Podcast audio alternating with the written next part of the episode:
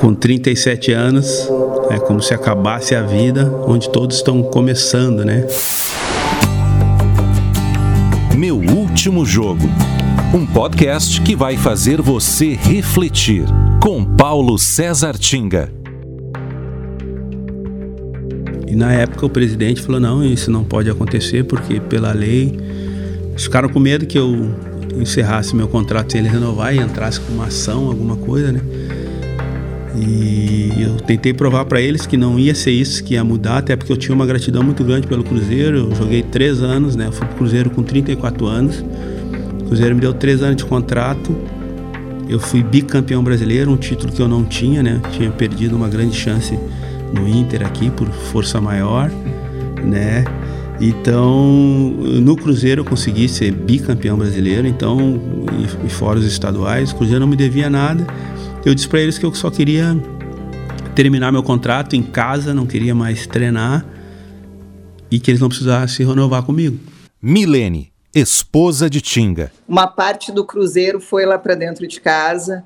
Tinha, sempre foi, os meninos são os queridos lá. A gente tinha uma proximidade muito grande com o Charlinho, sempre foi um amigo, já era um amigo antes. E aí acabou que essa familiaridade toda, assim, ficou muito próxima do clube, uma coisa que talvez a gente nunca tivesse vivido, né? Porque a gente sempre foi muito fora futebol, então foi um pouquinho do, do cruzeiro, assim, que a gente acabou vivendo lá dentro de casa. Bruno Vicentim, ex-dirigente do Cruzeiro. Ali, ali foi uma transição muito grande no Cruzeiro, né? Foi o fim daquele grande time de 2013 e 14 Muitos jogadores saíram, né? Alguns vendidos, outros os contratos acabaram. O Tinga, na verdade, ele teve a lesão. O Cruzeiro teria que ter renovado o contrato dele, né? Por causa da lesão. E acabou que ele mesmo não quis. Eu, eu não sei, nunca nem conversei com ele muito por isso, mas ele, ele mesmo saiu. O Cruzeiro não quis renovar o contrato, ele aceitou e saiu. E depois voltou depois de um ano. Né? Teve um ano uh, sabático aí para olhar as coisas dele, depois eu trouxe ele de volta. Eu lembro muito de quando ele veio, né? Do Alexandre me dando a notícia que tinha contratado, contratado ele. Foi uma coisa que eu lembrei muito hoje, que, que, que na época, quando o Alexandre, o Alexandre me ligou, você tem onde é que eu estava? Tá na minha fazenda. Aí ele falou assim, ah, você, é, contratamos, tô, tô, fechando o, o, o Tinga. Eu falei assim, olha, é, não sei se ele ainda vai jogar bem no Cruzeiro, mas todo lugar que ele vai, ele é campeão. Então a gente precisa de gente assim junto. Nem que ele traga a nuvem boa para ver. E mal sabia o, a amizade e a irmandade que eu ia ter com ele hoje. E eles disseram: olha, só tu fizer um documento do teu punho. E como eu nunca tinha feito algo, eu pedi para eles, né, o supervisor na época, o Beneci, né, fazer, preencher para mim, copiar dele ele botou um monte de coisa ali, eu copiei. E aí foi acontecendo alguns fatores, né? Eu fiz aquilo, cheguei de noite em casa, um, um dos advogados do clube me ligou falando que aquele documento que eu tinha feito, se eu quisesse, ele não, não tinha valor algum, né? E eu não sabia se ele estava fazendo uma pegadinha, me induzindo para mim, para ver qual que, que era a minha real intenção. E eu respondi para ele que não que eles não iam ter problema comigo, que né, eu senti que ele estava me induzido a entrar no justiça com o clube depois daquilo. E eu vi que no documento tinha algumas brechas, assim, né? O documento estava meio. Não falava que eu tinha voltado a jogar, não falava que eu já estava 100% recuperado. Eu perguntei para o meu empresário e ele falou com o advogado e disse: ah, esse documento aí, se tu quiser, em menos de cinco anos, tu entra na justiça e tu ganha todo o teu contrato de, todo, de toda a tua temporada.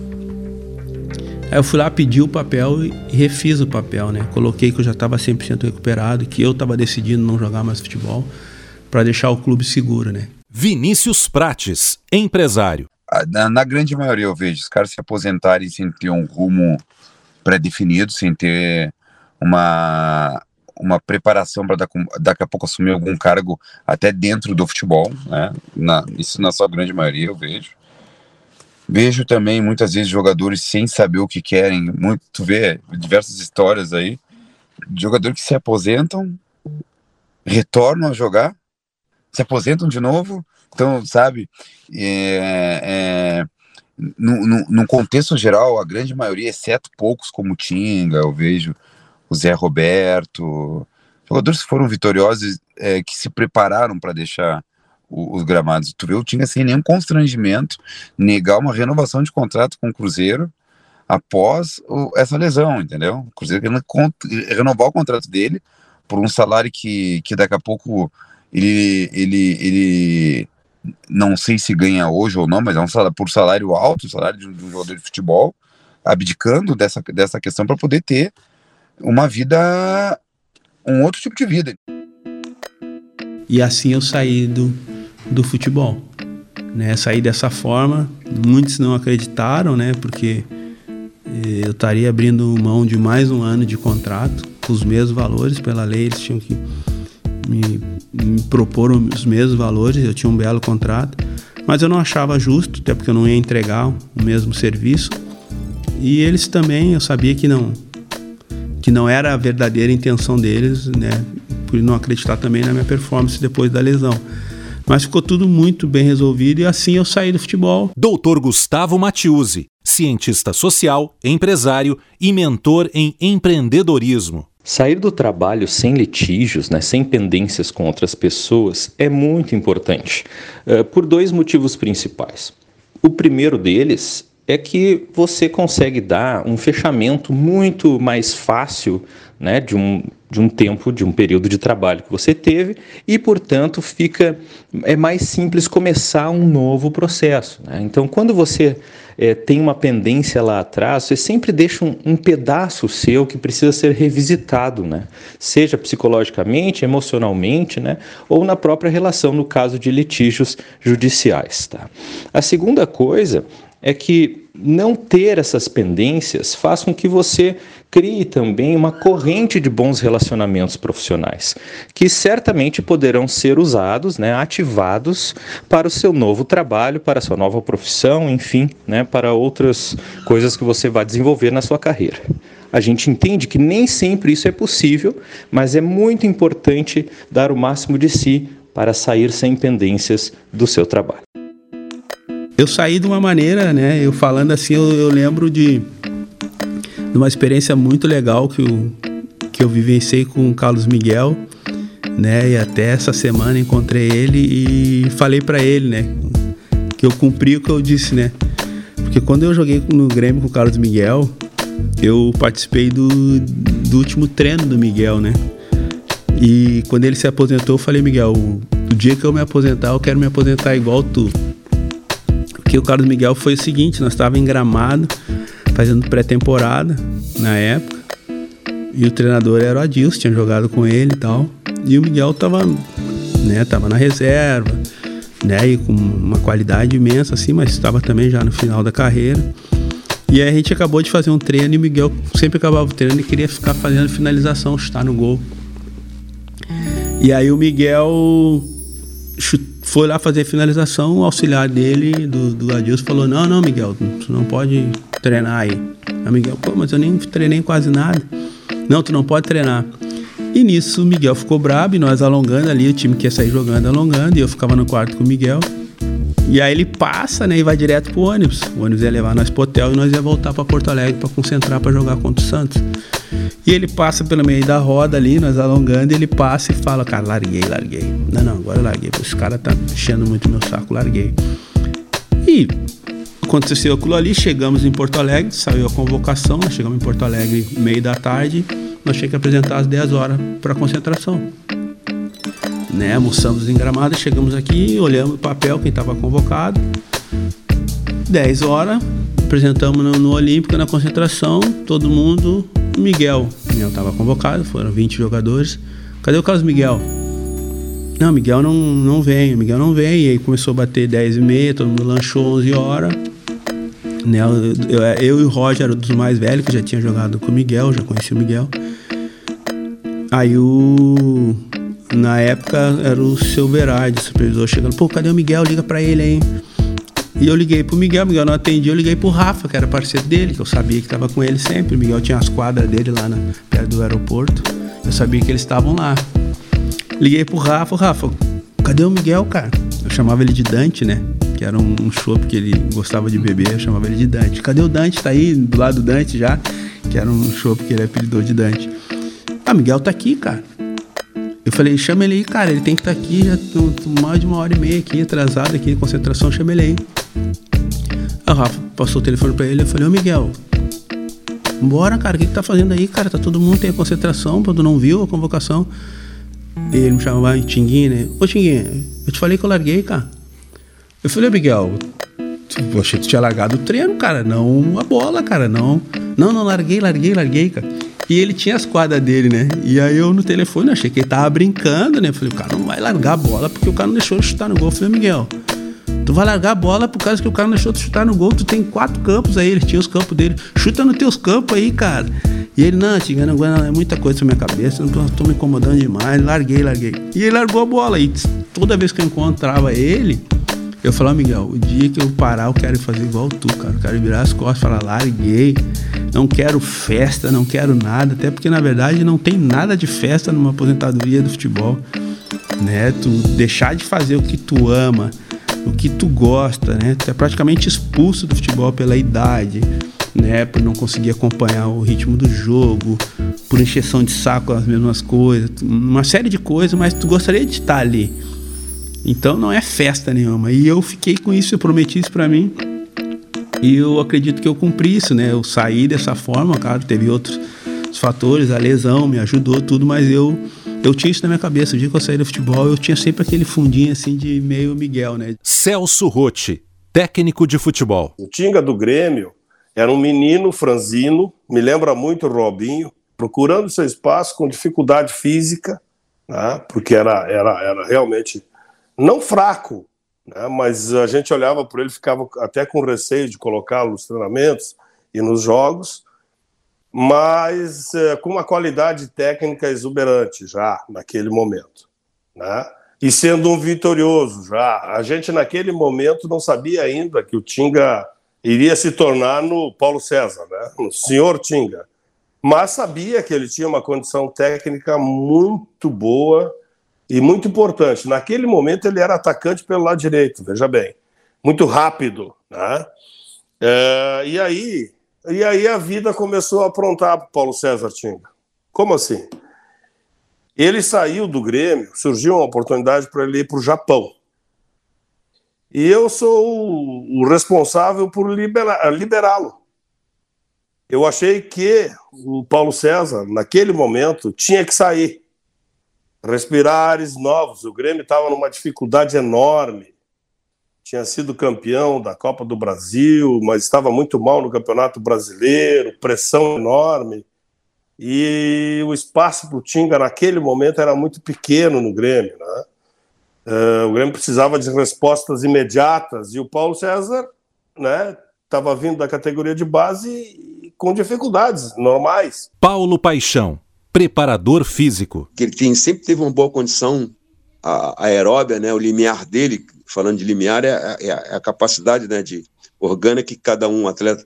E falando disso aí, ele sempre teve alto. Então, ele corria no primeiro tempo, mas ele sabia se posicionar e ele estudava o adversário. Aí ele fala: senhor vai ver agora. E no segundo tempo ele começava a sair, pisar na área. E pisava na, na, na área do adversário e voltava para marcar. E aí, amigo, aí com a inteligência que ele tinha para jogar futebol, ele se destacava muito, destacou tanto que, enfim, participou eliminatória, o Filipão convocou ele para aquele jogo aqui em Porto Alegre, né, contra o Paraguai, e depois teve a felicidade de ser, ser contratado pelo, pelo Borussia, né?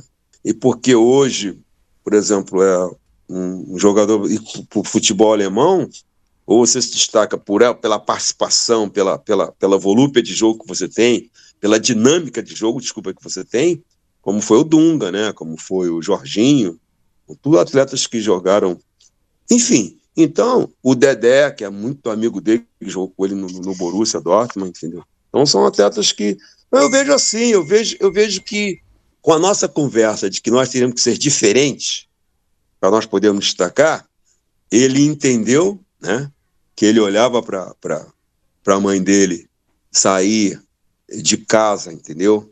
Para trabalhar, para buscar o pão dele de cada dia, ele olhava para aquilo, ele, ele entendeu o que ele tinha que fazer, entendendo que com jogando futebol é que ele é, poderia dar uma vida melhor para a mãe dele e, consequentemente, né, hoje para chefe de família, ele abraçou a profissão com mais carinho, com mais amor e chegou onde chegou por isso, entendeu?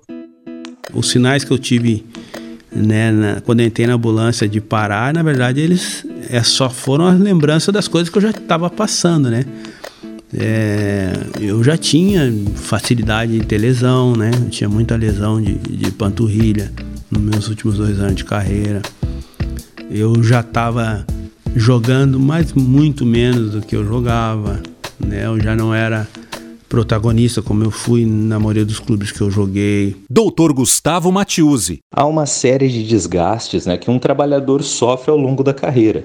Tem o desgaste financeiro, né, ocasionado, sei lá, às vezes por uma doença na família, às vezes por uma coisa, uma aleatoriedade ali que ocorreu e que você acabou se descapitalizando.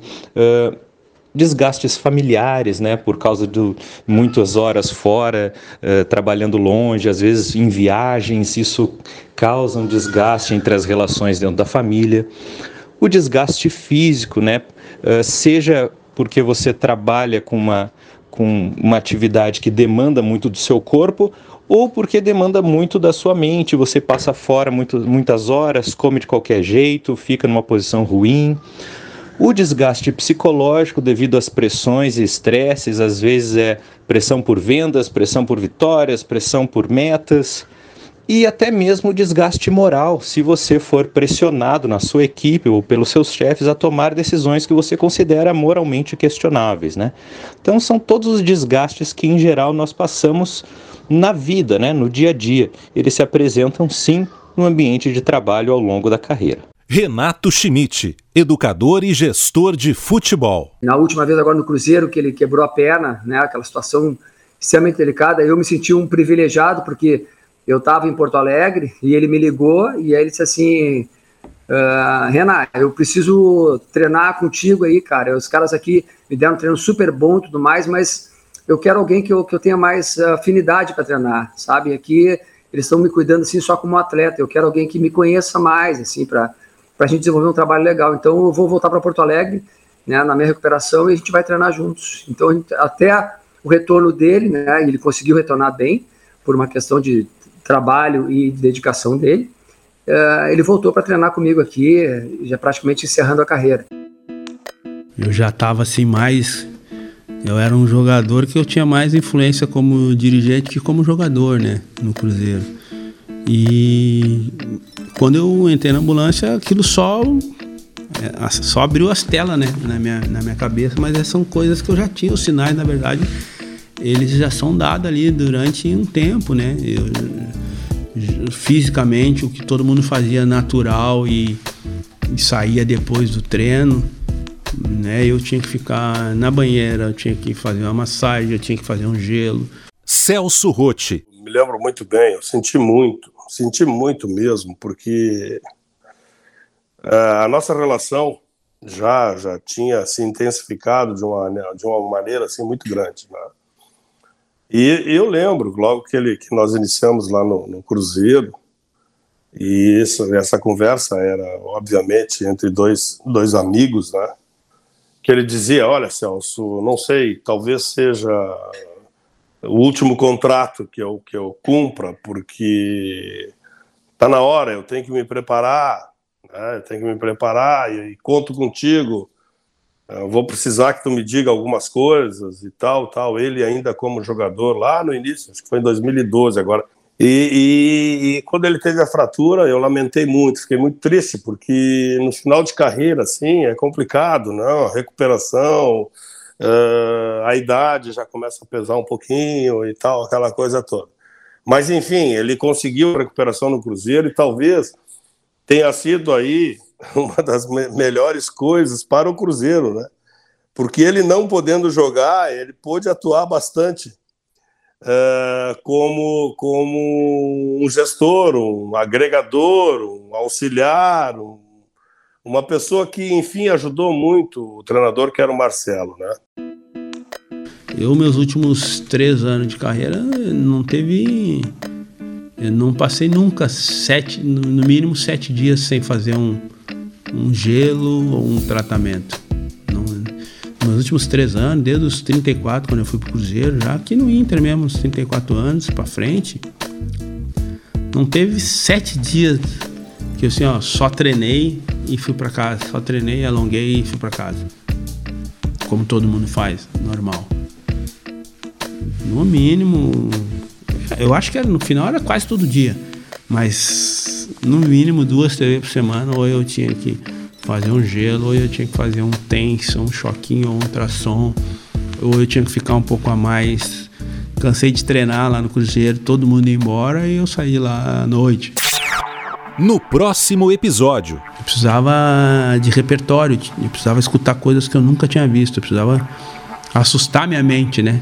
Eu precisava assustar ela. E aí eu liguei para uma média de 10, 20 empresários e liguei para eles e, e, todos ficaram muito, muito surpresos, porque eu liguei e pedi para ficar um dia na empresa deles. Meu último jogo. Realização Exponencial RS. Direção Rafael Sequim e Luciano Costa.